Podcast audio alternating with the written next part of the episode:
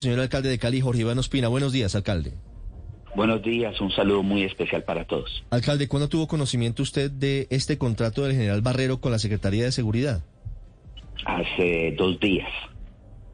Hace, eh, hace dos días conocí por redes y posteriormente de voz de, de, el coronel Carlos Soler, quien es nuestro secretario de Seguridad y Justicia, que él lo había vinculado como consultor de seguridad desde finales del año anterior.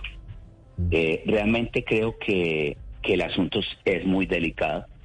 Si un narcotraficante señala que en nómina de él se encontraba el general Barrero, pues no puede ser un contratista y consultor de la alcaldía de Cali.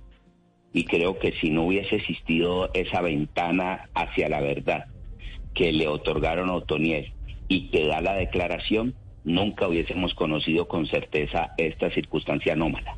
Y en la medida en que es una circunstancia anómala, no puede ser vinculado como consultor de seguridad en la Secretaría de Seguridad y Justicia. Sí. Alcalde, ¿es verdad que alias Otoniel declara ante la JEP y dice que el general Barrero estaba en la nómina del Clan del Golfo?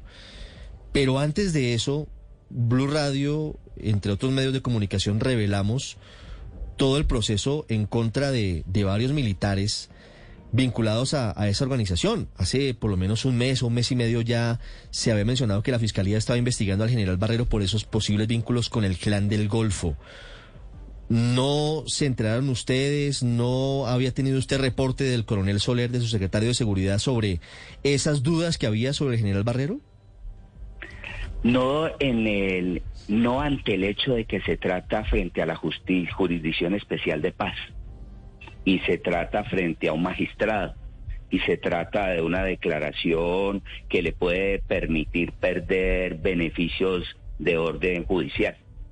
Y en ese sentido, lo que como rumor puede escucharse en la radio no necesariamente puede ser la ruta para tomar decisiones y aún entendiendo que hay un derecho a la presunción de inocencia, un derecho al debido proceso, la categoría de la responsabilidad que él asume en la Secretaría de Seguridad y Justicia, precisamente en los temas que tienen que ver con la seguridad de la ciudad, nos orienta y nos obliga a su retiro inmediato.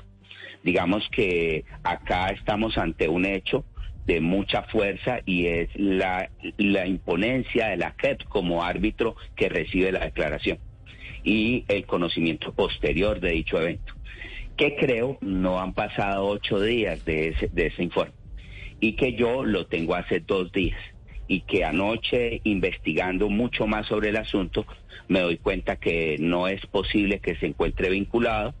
Yo debo decir que yo no lo conozco, no he trabajado con él, no ha formado parte de las reuniones que yo he adelantado en los últimos 12 meses pero hay un hecho cierto y es que está vinculado a la Secretaría de Seguridad y Justicia y hay un hecho cierto que uno de los más grandes capos de narcotráfico del mundo entero lo menciona, de tenerlo en su agenda, de tenerlo en su nómina, de tener vínculos con él, es completamente intolerante que pueda estar vinculado con nosotros. Alcalde, ¿qué explicación le dio su secretario de Seguridad, el coronel Soler, sobre ese contrato? Según nos contaba Hugo Mario, de 11 millones de pesos mensuales desde finales del año pasado. Usted nos está revelando el momento del inicio del mismo. ¿Qué le, qué le explicó el coronel Soler sobre esa contratación? Mira, yo brindo autonomía y, y he delegado la contratación en muchos de los secretarios y secretarias para poder ser más pragmáticos, más rápidos en el desarrollo de las tareas de la ciudad y ese proceso de delegación no se delega para decirles contrate a fulano o mengano. Se da esa autonomía para que en los marcos del principio de la contratación lo puedan realizar de transparencia, responsabilidad, idoneidad y todo esto. Yo sí señalé la necesidad de que podamos conquistar el derecho a la seguridad en la ciudad de Cali. Es un derecho que nos ha sido esquivo. Llevamos 30 años donde no hemos podido tener una ciudad con derecho integral a la seguridad de todas y de todos. Y en ese sentido buscamos que un coronel retirado fuese el secretario de Seguridad y Justicia, que se buscara a un equipo del más alto nivel y se orientó a que se constituyeran las consultorías necesarias para ese servicio.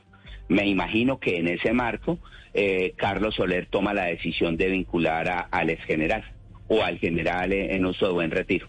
Y en ese sentido yo creo que se comete, digamos, un, una falta de apreciación o solamente se conoce ahora cuando un capo ante la JEP señala que lo tenía en su nombre. ¿Usted confía, alcalde, eh, en, esta designación? ¿Confía en todo el entorno, digo, que ha provocado el nombramiento del general Barrero duramente y seriamente cuestionado por nexos eh, con Matamba? No, yo ahorita creo que las filtraciones que pueden adelantar esas organizaciones son a los más altos niveles. Mm. Creo que este fenómeno del dinero ilícito y el dinero del narcotráfico se filtra con una gran facilidad por todas las estructuras del Estado. Si estamos hablando de un general de la República, mm. de un, comandante de las Fuerzas Armadas, pues imagínate en las demás instancias del Estado cuál sería su, su, su riesgo. Y en ese sentido, pues tendremos que afinar los procesos, tenemos que afinar, dígase, comillas, la contrainteligencia para poder saber exactamente quién se vincula al Estado. Hoy le quiero decir a Colombia que nos parece desafortunado que un señor que ha estado vinculado, según Otoniel, a carteles de narcotráfico termine de consultor de seguridad en la Secretaría de Seguridad y Justicia de la ciudad de Cali. Por eso la orden precisa, perentoria, clara, es que debe ser desvinculado y que su presunción de inocencia y su debido proceso, pues lo debe allanar ante las autoridades judiciales. Porque se trata que un narcotraficante como Otoniel ha dicho en la JEP que ese señor tenía vínculos con su organización. Eso es para mí realmente muy grave y por eso la orden que ustedes han leído en el trino que muy temprano en la mañana de hoy ha instalado. Y con respecto a la continuidad de su secretario de Seguridad, Carlos Soler, ¿usted va a tomar alguna decisión, alcalde? Porque no estamos hablando de un contrato cualquiera, de un asesor cualquiera. Es eh, el excomandante de las fuerzas militares quien asesoraba a la Secretaría de Seguridad en estos temas. Sí, pero yo no, no quisiera trasladar, digamos, una crisis a Carlos Soler, que ha venido dando resultados muy importantes en materia de seguridad y que ha venido construyendo un núcleo muy fuerte con diferentes entidades. Yo pensaría más bien que Carlos Soler también es abusado en su buena fe. No tenían por qué conocer, Colombia no tenía por qué conocer que un comandante del ejército estaba en la nómina del narcotráfico. A, veces yo creo que también eh, nosotros caemos en situaciones muy delicadas cuando quienes tienen las verdaderas herramientas para poderlas resolver no las han resuelto y solventado podrá existir algo con mayor capacidad de inteligencia y contrainteligencia que el propio ejército de Colombia, que las propias Fuerzas Armadas de la República. Fíjese la, la dificultad para uno como alcalde o para nuestro secretario cuando eso que debiera ser visto en las más altas eh, instancias de inteligencia del Estado no se permea, no se conoce y ahora nosotros en el tercero o cuarto eslabón asumimos las consecuencias. Entonces no quiero trasladar tampoco una responsabilidad mayor a Soler, que tiene la responsabilidad de la seguridad y justicia en la ciudad de Cali y que lo ha venido haciendo con mucha, mucha claridad. 7.29 minutos, es cierto, se presume la buena fe de los funcionarios, de los servidores, pero estoy revisando los archivos y desde el 15 de febrero en Blue Radio y en Noticias Caracol se publicaron los reportes de la Fiscalía sobre las revelaciones que demostrarían que el general Leonardo Barrero era alias el padrino en la organización de alias Matamba, integrante del Clan del Golfo. Y no son rumores, son informes judiciales que ya han llevado a la cárcel a coroneles y a otros exintegrantes de la fuerza pública. Marzo, abril, mayo. Dos meses y medio después se dieron cuenta en la alcaldía de Cali. Alcalde, gracias. Pero, pero permítame preguntarle, ¿de cuándo tiene usted el informe de la JEP?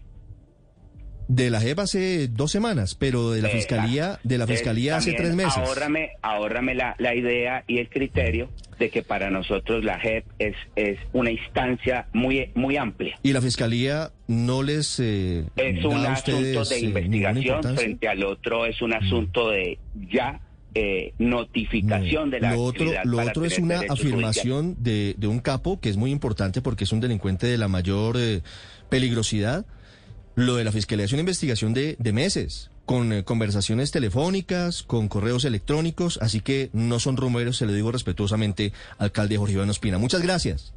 No, no, no, pero permítame, no me cuelgue al respecto No, porque no, es muy no importante le el cuelgo. punto. Eh, ¿No sería entonces clave que si ese tipo de informaciones las tiene la Fiscalía, debe notificar a las instancias locales y territoriales? ¿No sería la ruta apropiada que quienes tenemos una responsabilidad con la seguridad, con el bienestar de los ciudadanos, podamos tener un canal apropiado de notificación de dicha información? Le quiero contar una cosa. Después de cuatro meses, nuestra alcaldía no ha sido notificada por órgano del Estado alguno. Alcalde, ¿a usted la JEP le notificó lo, la declaración de Otoniel o se enteró por los Es medios? diferente en el sentido de que el hecho de la JEP es un hecho notorio con tes- testificación y señalamiento del propio autor. Entonces, una cosa es una investigación en curso y otra cosa es el tema de la JEP. Y recuerde, para mí la JEP y la jurisdicción es de tan alto nivel que lo identifico como un hecho casi de cierre donde se están buscando determinados tipos de beneficios y donde la declaración de algo no cierto puede hacer tumbar todo tipo de beneficios.